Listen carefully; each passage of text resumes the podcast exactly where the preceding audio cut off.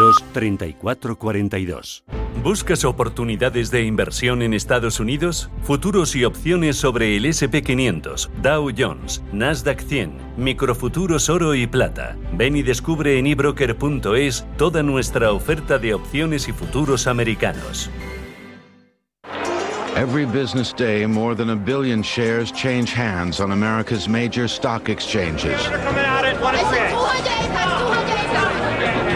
Be the most important street on earth, Wall Street. En cierre de mercados, Wall Street.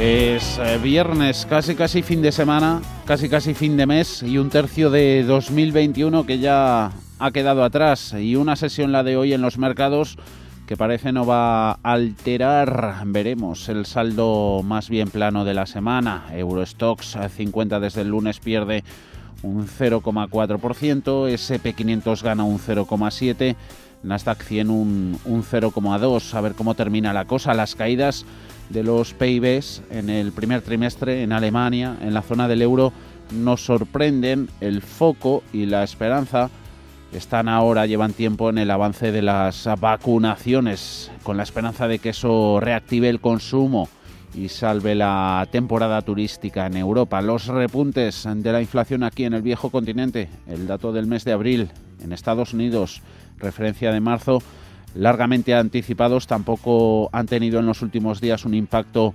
significativo e importante. El protagonismo sigue en la micro, en las compañías individuales. Hoy han publicado resultados muchas empresas ambos lados del Atlántico y su evolución inmediata estará ligada a su capacidad de sorprender positivamente y mantener esas favorables perspectivas.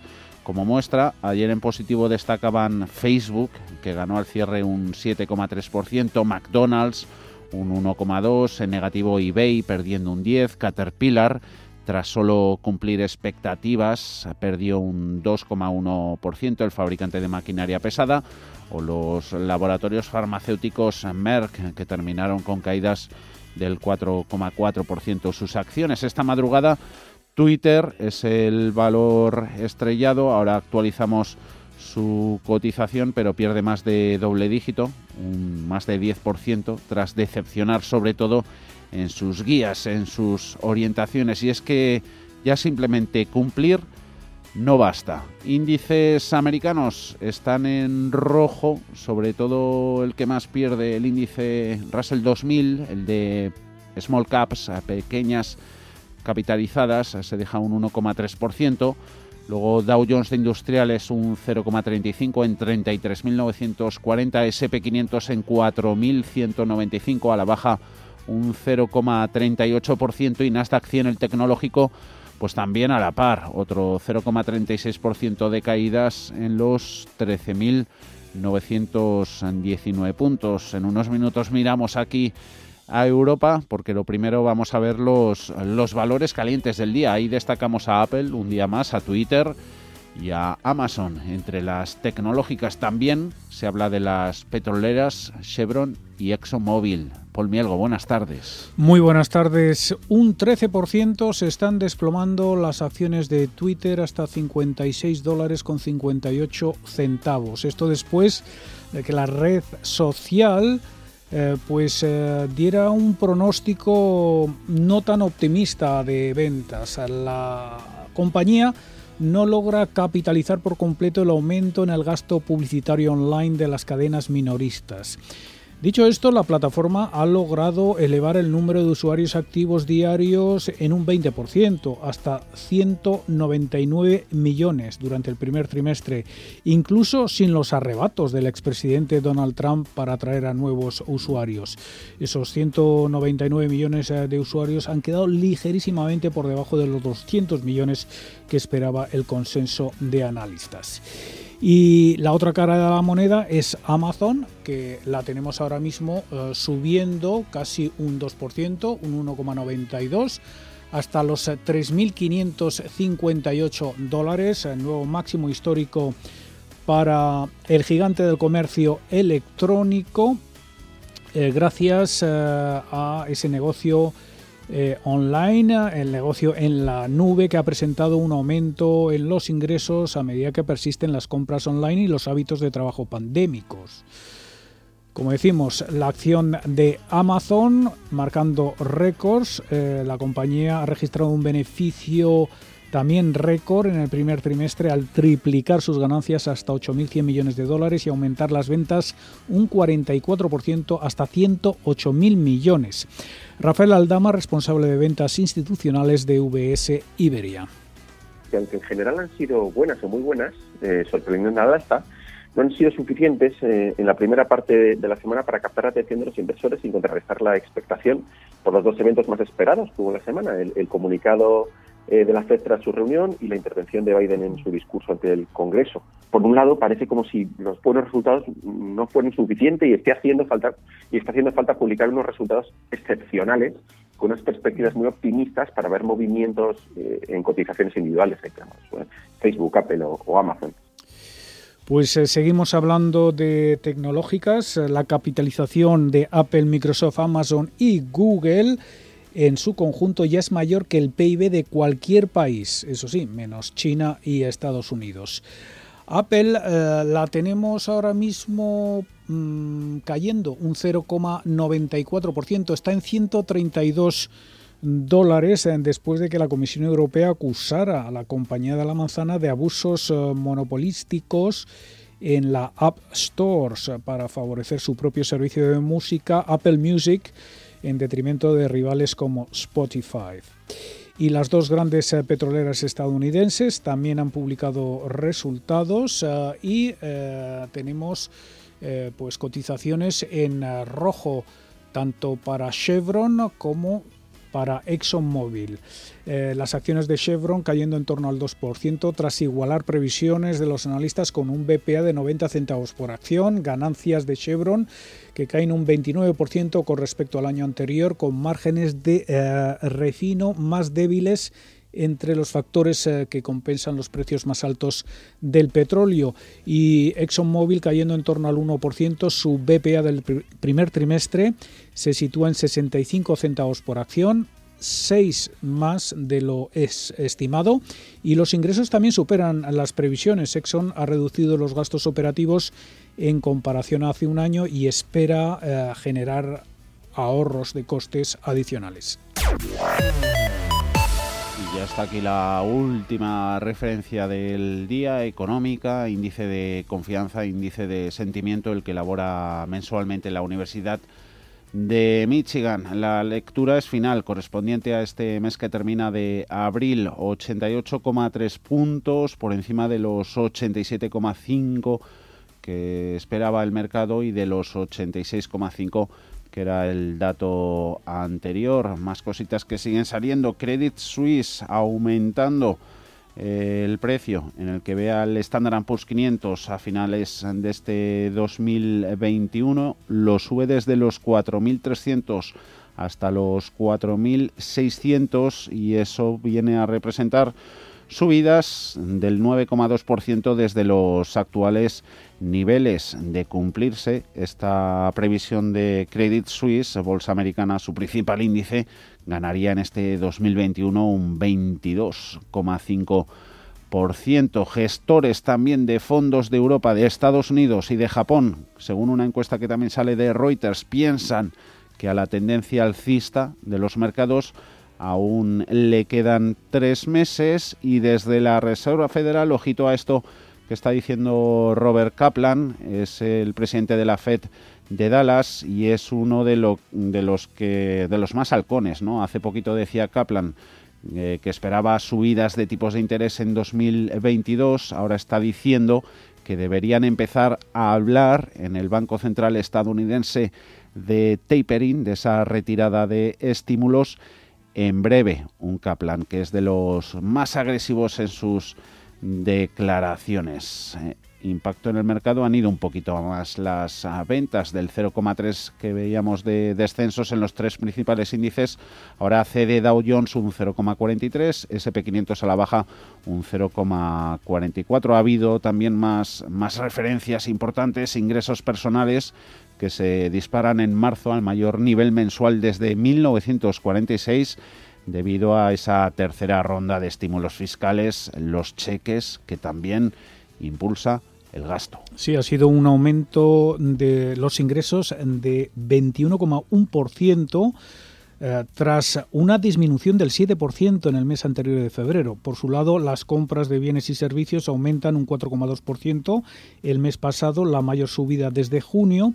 El aumento en el gasto y en los ingresos personales eh, proporciona a la economía una ventaja sólida de cara al segundo trimestre, después de ese fuerte ritmo de crecimiento que conocíamos ayer, con un PIB del 6,4% en el primer trimestre. Los economistas esperan un aumento o esperaban, mejor dicho, un aumento del 20,3% en los ingresos y un aumento del 4,1% en los gastos personales. Por lo tanto, en ambos casos eh, han salido por encima de esas estimaciones. Y la principal razón detrás de estos datos son los cheques de estímulo y ayuda por desempleo que casi eh, duplicaron con respecto al mes anterior a casi 8,2 billones de dólares. Mientras tanto, los costes eh, salariales han aumentado modestamente en marzo. Las expectativas de inflación en Estados Unidos mínimos eh, de la sesión en torno al 2,4% tras ese dato de PCE que sigue sin indicar ah, que la famosa inflación vaya a aparecer. El deflator de precios, que es la medida de inflación más seguida por la Fed, reputa un 0,5% en marzo en línea con lo esperado y la tasa interanual queda en el 2,3%. También hay expectativas de inflación en el dato de confianza del consumidor de la Universidad de Michigan que comentabas y ahí eh, a un año uh la expectativa es del 3,4% para la inflación frente al 3,7% del dato anterior. A 5 y 10 años la expectativa queda en el 2,7%, igual que el dato de Michigan ah, mm, del mes anterior. Eh, más datos, eh, PMI de Chicago eh, mejor desde 1983, los precios pagados de este dato, más alto desde 1980. así pues, datos en general que siguen pues eh, siguen reflejando la fortaleza de la economía de Estados Unidos. Y otra muestra fue ayer importante el PIB, confirmaba que la recuperación allí está ganando fuerza. Para el resto del mundo el, el panorama sí que sigue siendo decididamente más heterogéneo.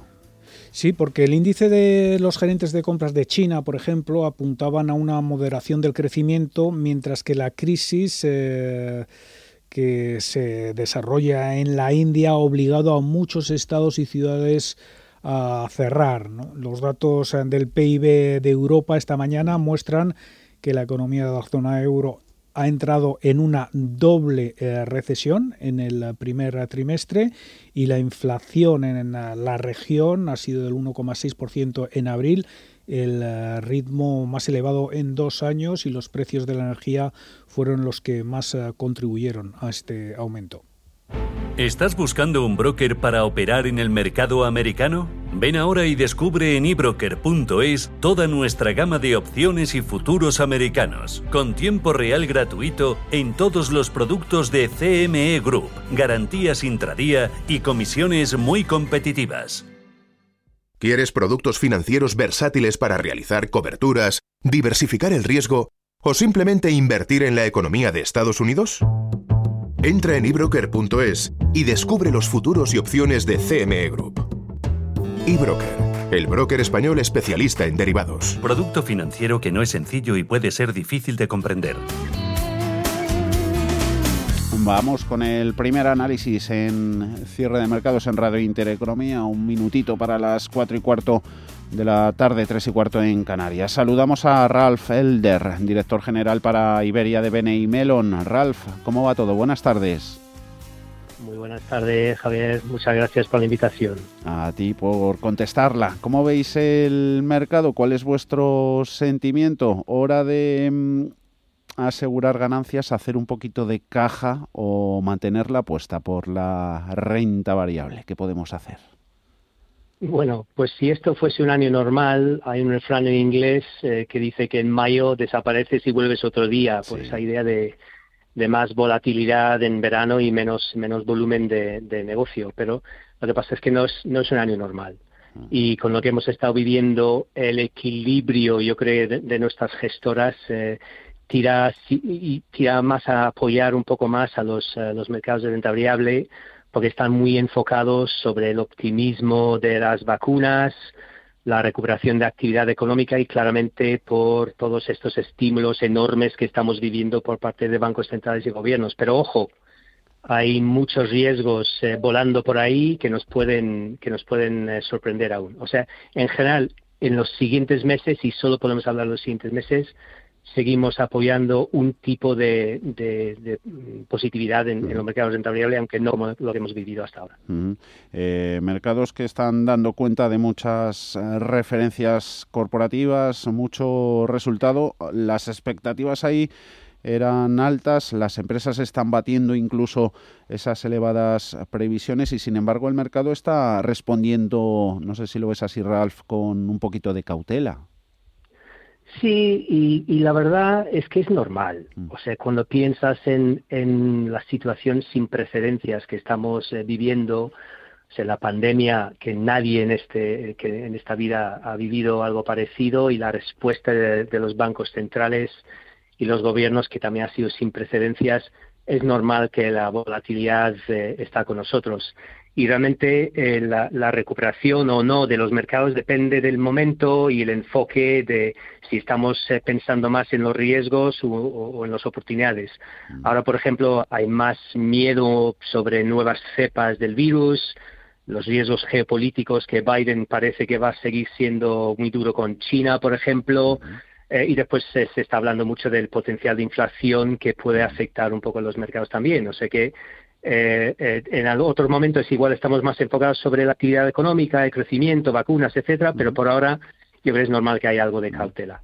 La palabra inflación colándose en muchas conferencias de resultados de, de, grandes compañías americanas y no son pocas las que están anunciando planes de buybacks, recompras de acciones propias, autocartera, 140.000 millones entre Apple y, Google. El, ¿Qué poder tienen estos programas para seguir estimulando la renta variable, Ralph? A ver, esta idea de las recompras es, es, es buen punto y, claramente estuvo eh, afectando los mercados, especialmente entre 2017 y 2019, ¿no? O sea que eso fue eh, histórico estos niveles.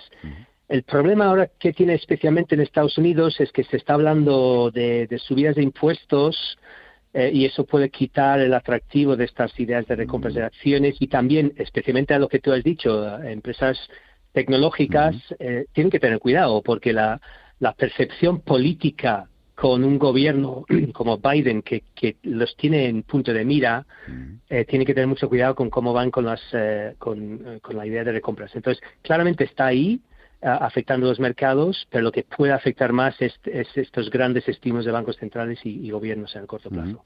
Eh, y empresas así en general, no solo tecnológicas, ¿por qué se lanzan a comprar acciones propias? ¿Tienen tanto excedente eh, y tan poca, digamos, necesidad de invertir?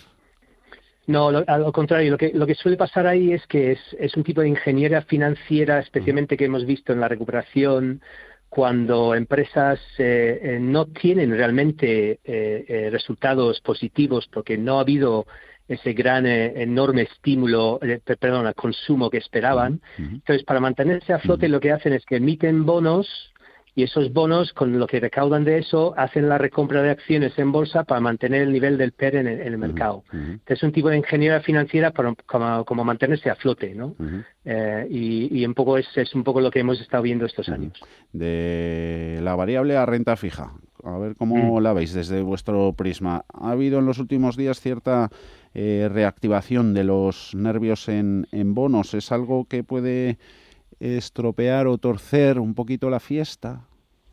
Es una, es una gran pregunta y, y quizá es como el centro del debate que tenemos ahora mismo. Esta idea de que si hay inflación, eso eh, afectará a las empresas porque subirá el coste del refinanciamiento, pago de intereses de esa deuda que tienen en sus balances que hemos comentado antes, especialmente los gobiernos. Entonces, nuestra visión, por lo menos por ahora, es que la, idea de inflación, y, no nos podemos olvidar que hay dos tipos de inflación. Hay la inflación real, que es palpable, que es cuando ves subidas de sueldos, que ves consumo eh, y, subidas de materias primas, etcétera. Pero pues ahí lo que estamos viviendo ahora mismo es que es antes de la realidad de esa, de esa inflación, estamos viendo el mercado descontando ese futuro y eso está afectando el corto plazo en los mercados. Entonces, nuestra visión es que en general es más bien eh, transitorio, en el sentido que em, eh, lo que tenemos ahí es la capacidad de los bancos centrales para entrar a, con maniobras para controlar la curva de, de, los tipos para que no paguen demasiado y también, y esto es algo que Paul en la Fed está diciendo, la Reserva Federal de Estados Unidos, llevamos 25 años deflacionarios. un brote de crecimiento no va a cambiar esos efectos del cambio demográfico, con cada vez más personas mayores, con el cambio tecnológico, poniendo presión a, la baja en márgenes de beneficios y la cantidad de deuda misma que hay en balances, que la deuda es el consumo del futuro traído al presente. Entonces, para nosotros igual tenemos que hablar más de 2022 para el efecto de todos estos estímulos para subir eh, inflación y hay que vigilar en particular lo que es eh, niveles de empleo para, ese punto. Y con todo esto, con todo este mix, eh, Ralph, em, ¿qué podríamos incluir? Por un lado, en una carterita de, de bolsa americana, por otro, en una de bolsa europea y si a tu juicio habría diferencias entre una y otra. Bueno, a ver, Javier, yo creo que es una, una buena pregunta y para nosotros más que pensar en zonas geográficas o, en, sectores y las diferencias en cada uno, nosotros en general en, nuestras gestoras buscan más las características de las mismas empresas. Mm. O sea, qué tipo de empresas, da igual si estás en Europa o en Estados Unidos, van a ser las ganadoras en este entorno. Eh, entonces, para nosotros eso incluye empresas que tienen balances fuertes, con poca deuda. Por ejemplo, eso significa que cualquier presión sobre esos pagos de intereses con subida de inflación no les afectará tanto. O, por otro lado, empresas con poder de precios, o sea, que ellos son dominantes en su sector y cualquier subida de coste lo pueden pasar al, cliente final. Y, finalmente, eh, adaptabilidad a las nuevas tecnologías. O sea, nosotros, por ejemplo, tenemos un fondo enfocado en blockchain, que es esta nueva tecnología revolucionaria y, incrementa, y buscamos ahí empresas que lo que hacen es buscar esta tecnología blockchain para, bajar, costes, incrementar negocio y, buscar más eficacias. Entonces, estas son las el tipo de empresas que da igual donde estás, probablemente van a tener grandes posibilidades de, ser ganadores en el futuro. Anotado queda todo. Ralph Elder, director general para, para Iberia de BNI Melon. Que vaya el fin de semana estupendo. Ralph, un saludo. Buenas tardes. Igualmente, igualmente Javier, eh, saludos. Gracias.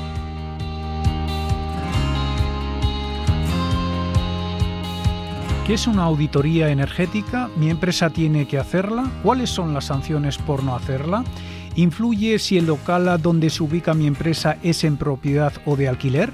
Si tienes dudas, pregunta. NES, especialistas en gestión y ahorro energético, te contesta a estas y otras preguntas. NES.es.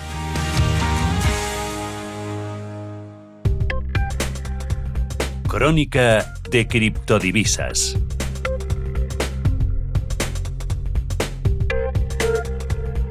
Y se anima, se anima el mercado de criptomonedas. Ya hemos contado antes lo que nos estaba contando Kaplan, el representante de la Reserva Federal en Dallas, un Kaplan que es uno de los que esperan esas subidas de tipos de interés en, en 2022. A su juicio es lo que ha dicho hoy, debería empezarse ya a hablar de retirada de estímulos.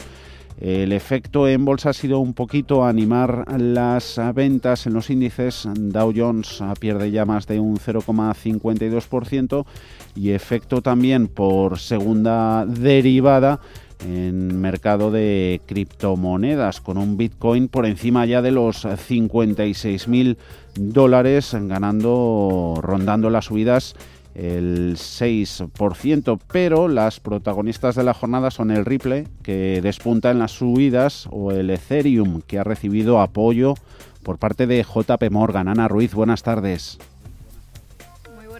Un Bitcoin que ha marcado máximos de la jornada en los 56.196 dólares, muy cerquita del nivel al que cotiza en estos momentos y mínimos en los 52.871. Ha sido a partir de tocar ese nivel cuando ha empezado a subir su cotización, pero se ha disparado hace unos minutos, como decías, a la vez que aumentaban las ventas en los mercados, tras esas palabras de Kaplan de la Fed. El índice de dominancia de la moneda digital sitúa en 48,2%, mientras que el índice de miedo y codicia está en 51 puntos en área de neutral. En teoría, esto podría indicar que hay espacio para crecer, pero se está acercando al área de miedo, lo que podría incrementar también las ventas. Entre las altcoins, Ethereum sube en torno al 1,5%, Ripple un 16% o Bitcoin Cash un 9,5%. Un Ethereum que se ha visto impulsado por un informe del gigante JP Morgan que afirma que la segunda criptomoneda podría superar algún día y valer más que el propio Bitcoin. A su juicio, esto se, podría, esto se produciría porque el Bitcoin únicamente sirve a día de hoy como activo de inversión, mientras que para Ethereum ha detectado otros usos fuera de los mercados financieros. Además de hacer transacciones con Ether, su moneda propia, la red Ethereum también permite escribir código informático, crear nuevas criptomonedas e incluso realizar contratos inteligentes que se activen de forma automática cuando se cumplan unas condiciones predeterminadas por las partes.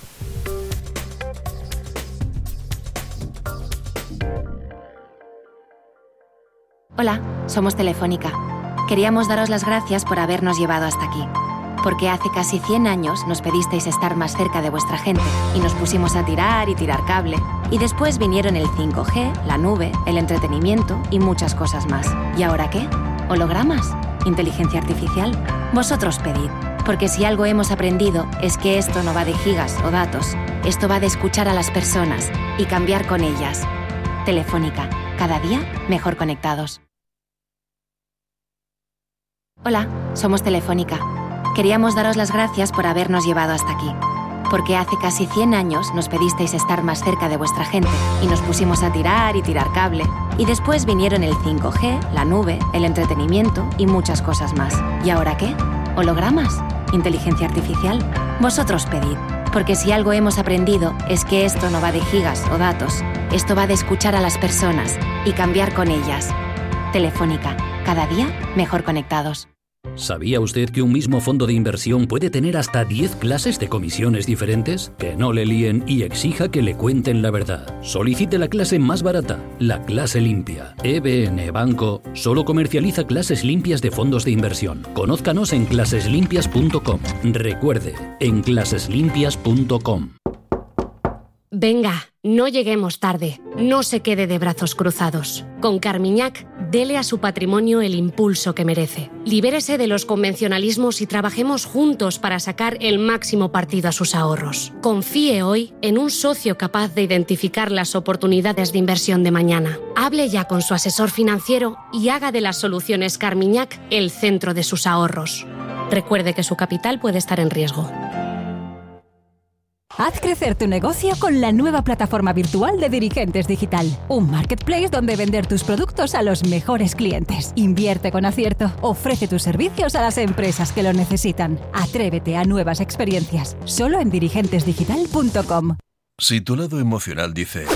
Invierte en ciberseguridad. Sabes que es un sector en crecimiento. Y tu lado racional dice, no tienes tiempo de crear una cartera desde cero y si te la gestionan otros, eh, te cobrarán mucho en comisiones. En Renta 4 Banco te lo ponemos fácil. Con el nuevo servicio de gestión óptima, contrata nuestras carteras temáticas 100% online, con una comisión de gestión de solo 0,25%. Entra en r4.com o en cualquiera de nuestras oficinas y descubre todas nuestras carteras. Tu lado emocional y racional por fin se unen. Renta 4 Banco, tu banco especialista en inversión.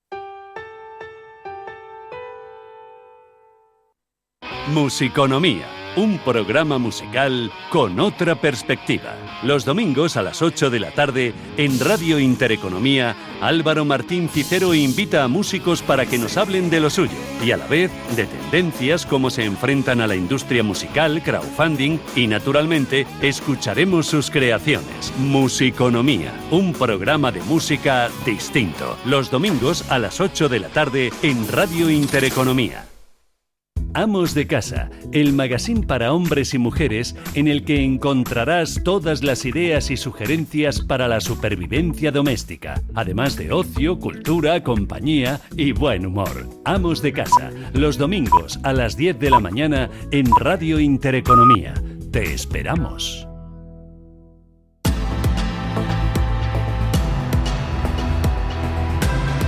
Cierre de mercados. Javier García Viviani.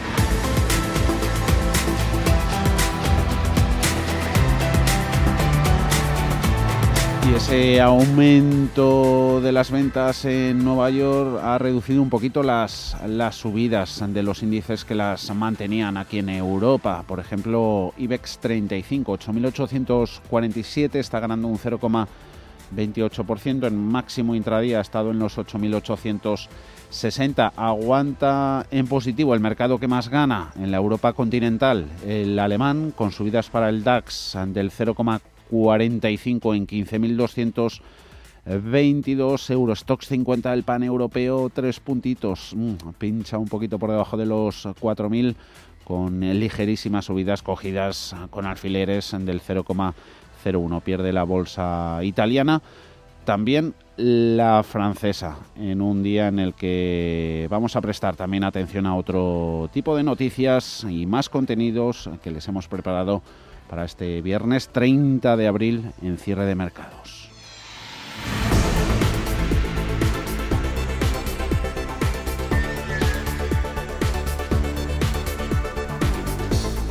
Recta final de campaña de las elecciones de la Comunidad de Madrid. Han sido protagonistas en ella las propuestas de subir, bajar o mantener los impuestos en una comunidad que sabemos de sobra tiene la presión fiscal más baja de España y a la que otros territorios han llegado a acusar de hacerles ese dumping fiscal. Propuestas de los candidatos. Alma Navarro, buenas tardes. Buenas tardes, quedan tres días para las elecciones en la Comunidad de Madrid y vamos a comparar las propuestas en materia impositiva de los diferentes partidos. Las mayores diferencias, ya se lo pueden imaginar, las encontramos entre el Partido Popular y Unidas Podemos. De hecho, el resto de formaciones no han querido ahondar en asuntos fiscales en la campaña para resumir, el PP quiere mantener lo que ya tiene y además bajar el IRPF. Más País y Podemos quieren cobrar impuestos por el plástico, bebidas y también un impuesto al turismo. Ciudadanos defiende un plan de rescate de mil millones y el PSOE dice que ni sube ni baja impuestos y lo confía todo a los fondos europeos. Y mañana se celebra el tradicional Woodstock del capitalismo, esa reunión anual de Versailles Hathaway, la compañía del multimillonario Warren Buffett. Hay mucha mucha expectación sobre lo que pueda decir el gurú del value investing, sobre cómo ha afectado Paul la crisis global a sus negocios. Un año después de que Warren Buffett revelara que se deshacía de las acciones de aerolíneas cuando la pandemia se imponía, los accionistas de Berkshire Hathaway están ahora ansiosos por conocer la visión del oráculo de Oma sobre qué camino está tomando su brazo inversor a medida que se abre la economía de Estados Unidos. El destino de la ingente cantidad de dinero que tiene Berkshire en caja y la sucesión de Buffett serán otros asuntos de interés. Seguiremos hablando de dinero con el cashback, un sistema de fidelización de las empresas mediante el cual una persona que hace una compra puede recibir una parte del importe de vuelta. Pero Ana, ¿cómo funciona esto? ¿Es rentable para todos? Pues si en algo se caracteriza este modelo de compras es en que todas las partes salen ganando. El consumidor que recibe parte de su compra de vuelta, la compañía ya que aumenta el número de consumidores y los intermediarios. Una pieza muy importante para completar este puzzle que suelen ser o webs o aplicaciones que se dedican a esto principalmente o los influencers que también se benefician al recibir un porcentaje por cada venta que se llega a través de ellos. Pedimos disculpas por esa calidad, que desde luego no es la mejor de ese audio. Terminaremos también, hablaremos de Verizon, que pone el cartel de se vende a Yahoo, un paso más en el ocaso del otrora potente buscador online. Pedro Fontaneda, buenas tardes. Buenas tardes. Y la venta podría ser de 4.000 a 5.000 millones de dólares. Verizon pagó por ellos, por Yahoo y AOL, 9.000 millones en total entre 2015 y 2017. El caso es que la apuesta les ha salido rana y no han conseguido resucitar a estas empresas como querían. Dentro de un rato nos centraremos en Yahoo, desgranaremos sus números y le haremos una pregunta al ya extinto Yahoo Respuestas. ¿Por qué Google ha triunfado y parece que no tiene límite y Yahoo ha caído en picado?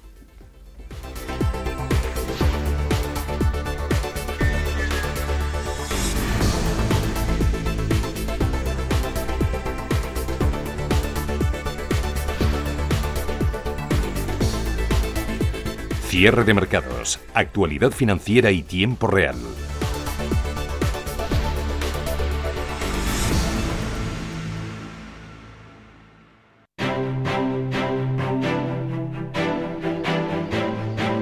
Grupo ACS patrocina este espacio.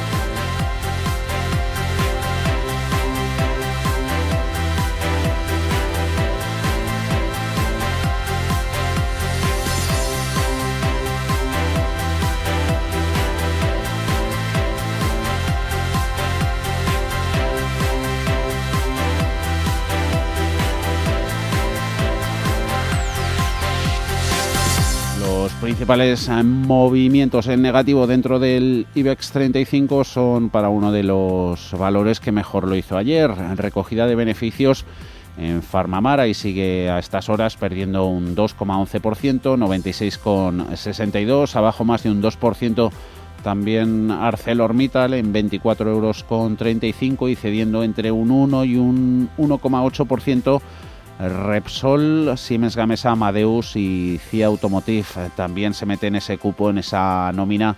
Hoteles eh, Meliá, Colonial perdiendo un 0,8% en los 8 euros con 42 y a la cabeza de las subidas a Sabadell que ha presentado resultados está ganando un 8%. BBVA también hemos conocido sus números, luego los repasamos, 4 euros con 66, arriba un 2,5% y ganan entre un 1 y un 2,13 Red Eléctrica, Ferrovial, AENA, Fluidra, Celnex y Almiral, también la aerolínea IAG. En el mercado continuo, los movimientos más destacados en el lado de las pérdidas, Día, que es protagonista en la actualidad corporativa, se deja un 12% abajo de Oli, un 9,19 mayores subidas en Duro Felguera, hay novedades en su reestructuración. SEPI por medio gana un 4,3%. Bodegas Riojanas, Alantra, ganando estos títulos más de un 3%. Grupo ACS, líder en el desarrollo de infraestructuras y servicios, les ha ofrecido este espacio. Cierre de mercados.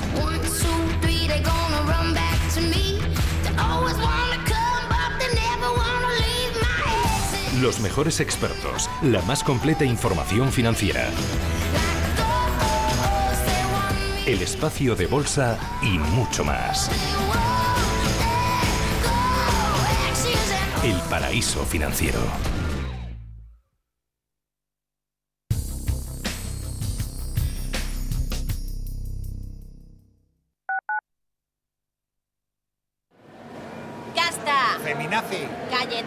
Traidora. Coletas. Facha. ¿Tú también crees que en la política sobran insultos? Soy Edmundo Val, candidato de Ciudadanos a la Comunidad de Madrid. Si piensas que es hora de gritar menos y de trabajar más, haz como yo. El 4 de mayo, no te conformes. Elige Edmundo Val. Vota Ciudadanos. Al principio pensaba, lo alquilo, no lo alquilo, lo alquilo, no lo alquilo. Luego, con renta garantizada, pensé, lo alquilo. Renta garantizada se encarga, te seguirá pagando la renta de tus inquilinos, aunque ellos no lo hagan, y se ocupan de la gestión del día a día. Infórmate en el 900 10 10 95 o en rentagarantizada.es. Alquiler garantizado. ¿Conoces la relación entre cuidar de tu hogar y cuidar de ti? En Murprotec sabemos que cuando eliminamos las humedades de forma definitiva de tu hogar estamos cuidando de ti y de tu familia. Una vivienda libre de humedades es sana y segura. Llámanos al 930 1130 o accede en murprotec.es. Cuidando de tu hogar, cuidamos de ti. No sé a quién voy a votar todavía. Pues yo voy a votar a Vox porque son los únicos que hablan claro y de los que me fío. Y son los únicos que dicen que van a echar a las bandas callejeras, a los menas y a los ocupas de nuestro barrio. Pues entonces lo tienes tan claro como yo. Este 4 de mayo protege Madrid. Vota seguro. Hoy más que nunca en la Fundación La Caixa acompañamos a quienes más lo necesitan. Luchamos para que todos los niños y niñas tengan las mismas oportunidades. Ayudamos a quienes tienen más complicado conseguir un empleo y trabajamos para prevenir la soledad de los mayores. Lo hemos hecho antes, lo hacemos ahora y lo seguiremos haciendo. Fundación La Caixa. 25 años de la información económica más profesional y precisa, ahora iniciando una nueva época. La nueva época de Radio Intereconomía. Te invitamos a seguirnos.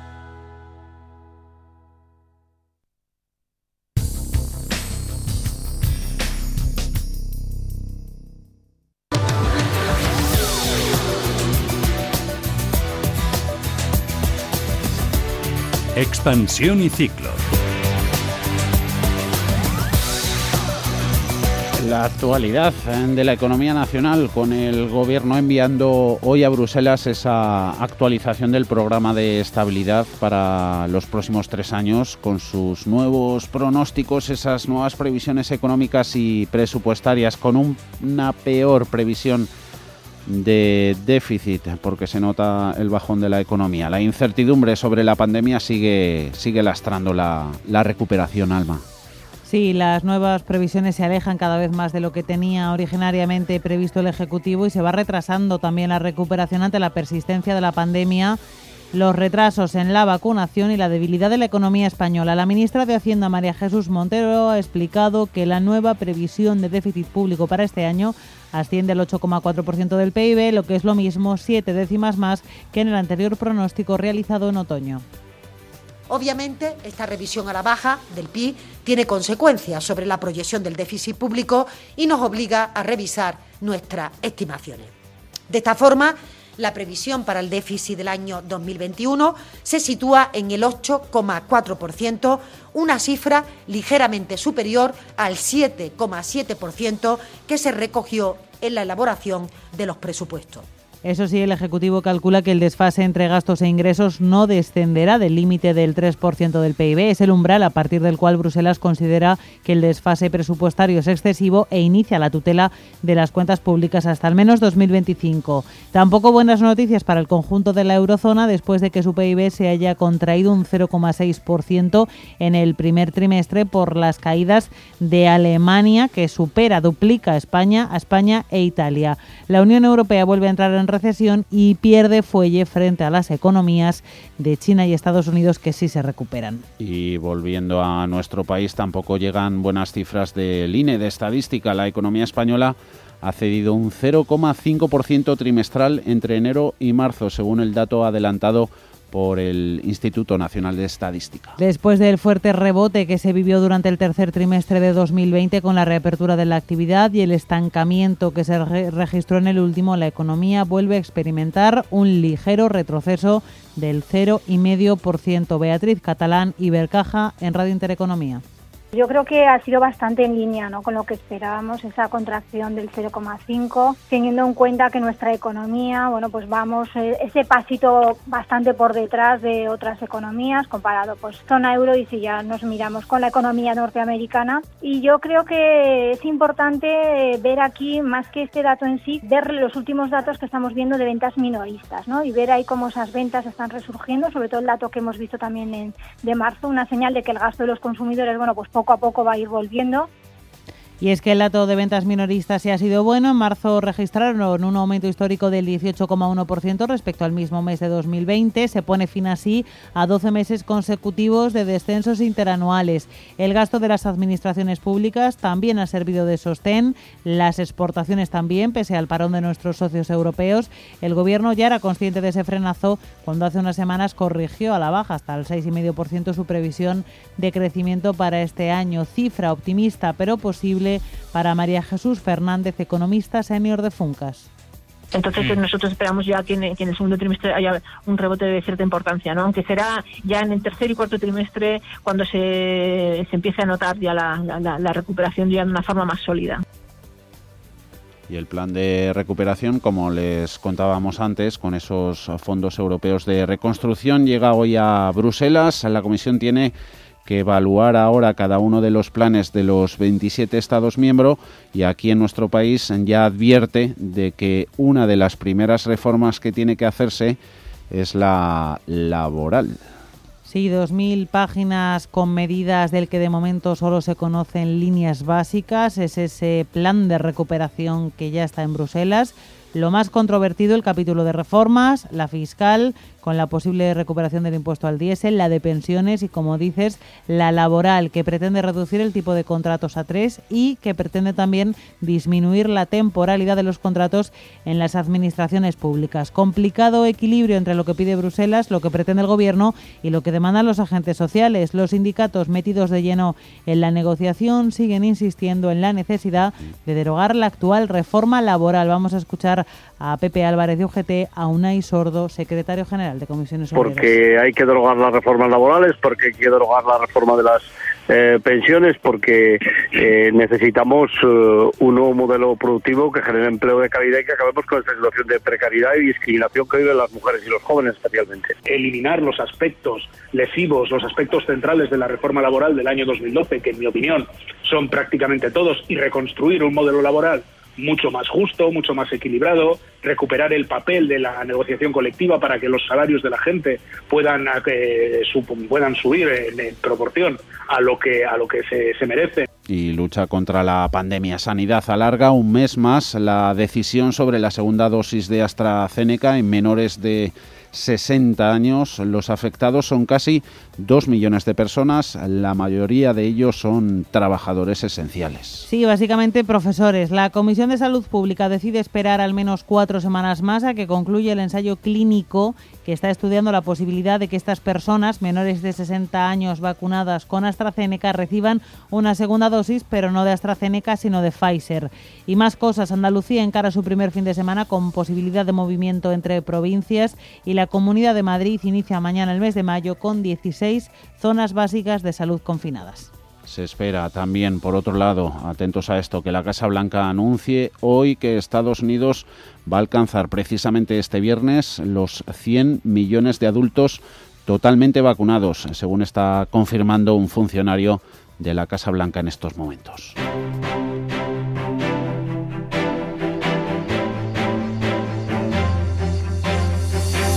De la macro a la micro, actualidad corporativa en España pasa por los resultados de los bancos BBVA y Sabadell. ¿Recomendaciones hay alguna, Ana, que esté moviendo el mercado? Cuéntanos.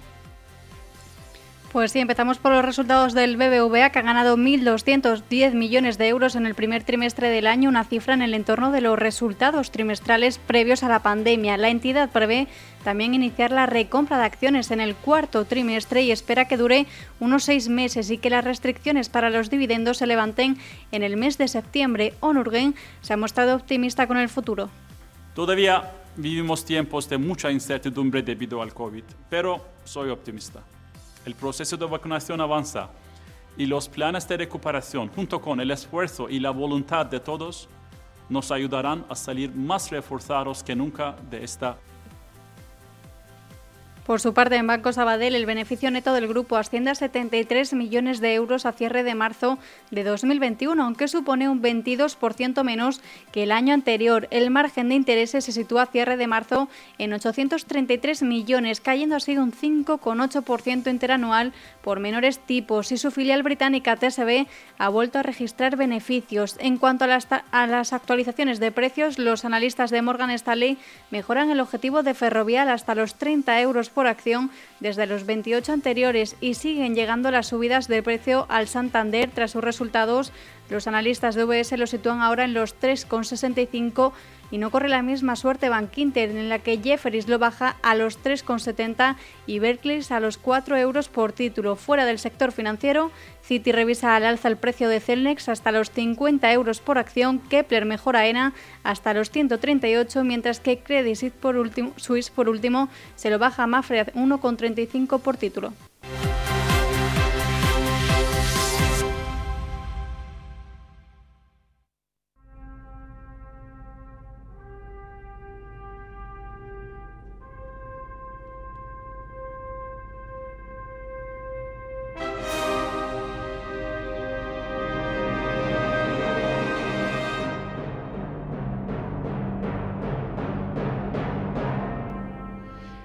Planeta Tierra ya se queda pequeño para los inversores que ya miran al espacio exterior.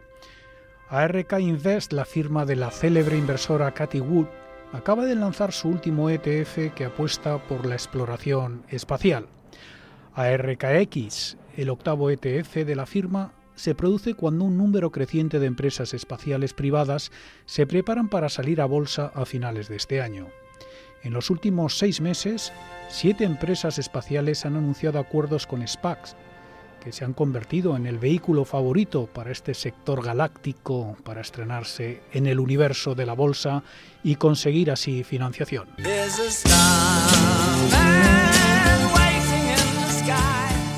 La primera carrera espacial fue una competición entre Estados Unidos y la Unión Soviética por el orgullo nacional y la supremacía militar. Ahora la NASA está delegando misiones a empresas privadas y otros países se han sumado a la carrera, en particular China y la India. La Luna y Marte siguen siendo los destinos para muchas naciones y los avances tecnológicos para alcanzarlos e impulsar la exploración espacial están en el telescopio de muchos inversores. Jim Brandstein, antiguo administrador de la NASA, cree que nunca antes había habido tanto apetito por la inversión en el espacio. El entorno espacial ofrece más oportunidades de inversión que nunca. Solía ser el sitio para multimillonarios, luego se involucró el venture capital y ahora se mueve hacia el private equity. Eso significa que hay flujos de capital e ingresos estables. Se puede ahora invertir en espacio a nivel de capital privado y estamos viendo a muchas compañías saliendo a bolsa. Creo que este es un gran momento para invertir en viajes espaciales comerciales.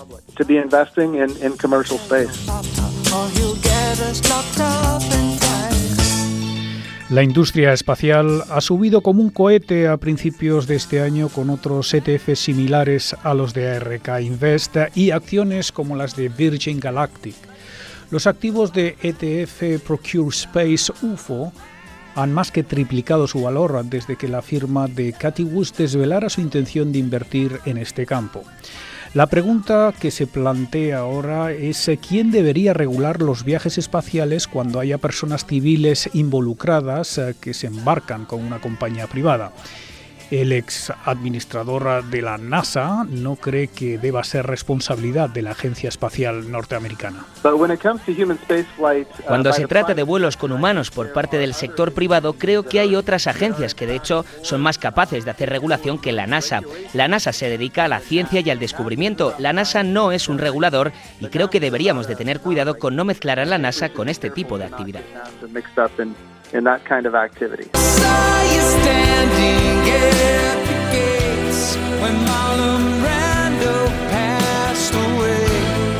Desde que finalizó el programa del transbordador espacial en 2011, la NASA había confiado en Rusia para transportar a los astronautas estadounidenses a la Estación Espacial Internacional, que ha estado en la órbita de la Tierra durante dos décadas.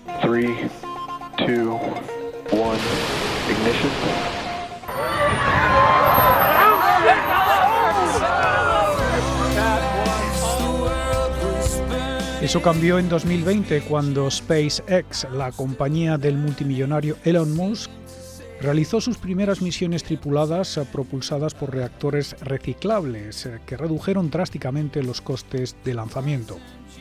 Están haciendo sombra a otras empresas, incluidas Virgin Galactic de Richard Branson y Blue Origin, propiedad del fundador de Amazon Jeff Bezos. Virgin Galactic es la que más ha avanzado tiene su proyecto de turismo espacial.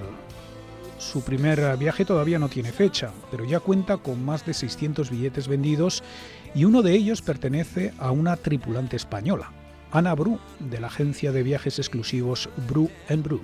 Voy a ser la primera mujer española que eh, firmó y reservó su plaza para volar al espacio y como a mí me gusta decir, pues yo creo que marcará un antes y un después en mi vida porque es un pedazo de experiencia. ¿no?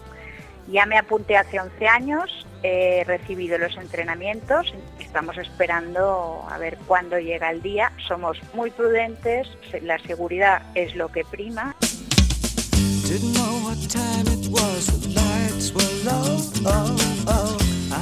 Esta agencia es la única en nuestro país eh, que comercializa este tipo de viajes. Los asientos iniciales se vendieron a 250 mil dólares cada uno, aunque la compañía ya avisa de que el coste puede aumentar en los primeros viajes. Aún así, el objetivo a largo plazo es conseguir que estos viajes espaciales sean mucho más asequibles.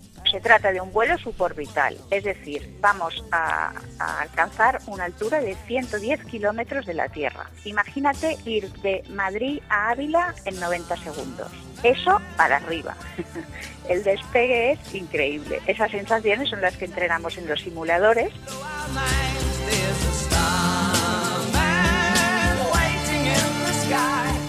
SpaceX eh, tiene cerrado un contrato para transportar a un director ejecutivo de una tecnológica estadounidense y a otros tres tripulantes a finales de este año.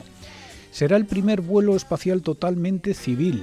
En 2022, SpaceX transportará una misión de cuatro personas para Axiom Space, que planea poner en órbita una estación espacial privada.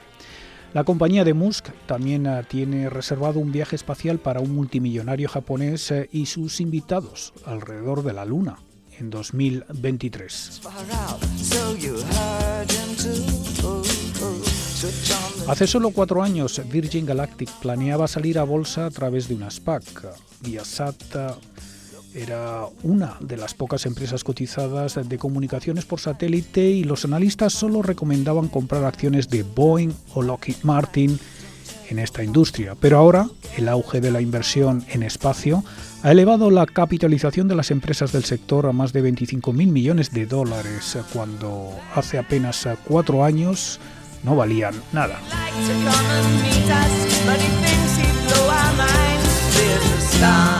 Ahora los expertos ven potencial en la industria espacial. Según Adam Jonas, analista de Morgan Stanley, los servicios de lanzamiento podrían alcanzar los 10.000 millones de dólares en ventas anuales en 2040, mientras que la observación de la Tierra crecería hasta los 25.000 millones anuales desde los 3.000 millones de 2021. Además, el acceso a Internet de alta velocidad desde el espacio, foco de SpaceX, debería pasar de unos 10.000 millones de dólares a más de 90.000 millones. El experto de Morgan Stanley recomienda a los inversores hacer ahora los deberes para ser selectivos a la hora de incorporar acciones espaciales a sus carteras. Creo que para los inversores estos próximos años son el tiempo para hacer los deberes. La tentación puede que sea poner el dinero a trabajar ahora mismo sin hacer los deberes. Creo que necesitamos estudiar qué demonios quiere hacer Elon Musk con SpaceX. Cuando ganemos más conocimiento sobre esto, el público inversor tendrá más elementos para tomar decisiones más informadas sobre cómo invertir su capital.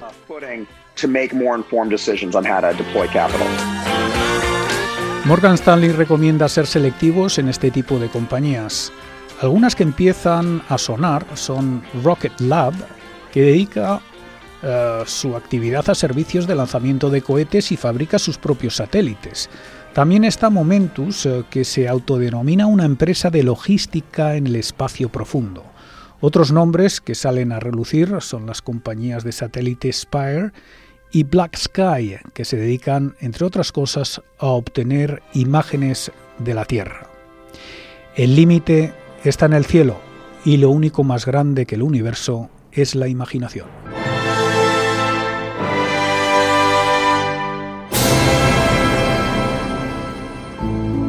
Volver a viajar. Volver a disfrutar de los tuyos. Volver a planificar tus próximas vacaciones Prepárate y acumula ilusión para volver a soñar. Llévate ya hasta 15.000 labios trayendo tu nómina al Santander. Vamos, despega y vuela. Consulta condiciones en bancosantander.es. Si mantienes la cabeza en su sitio, cuando a tu alrededor todos la pierden, si crees en ti mismo cuando otros dudan, el mundo del trading es tuyo. Trading 24 horas, un sinfín de oportunidades. Cuando ves la oportunidad, IG. Todas las operaciones conllevan riesgo. 76% de las cuentas de inversores minoristas pierden dinero en la negociación de CFD con este proveedor. Debe considerar si comprende el funcionamiento de los CFD y si puede permitirse asumir un riesgo elevado de perder su dinero. Bontobel Asset Management.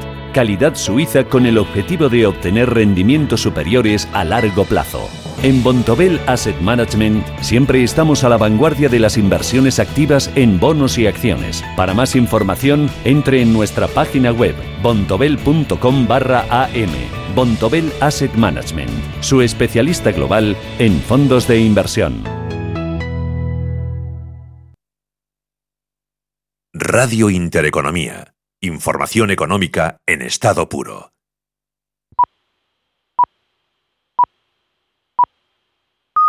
Son las 5 de la tarde.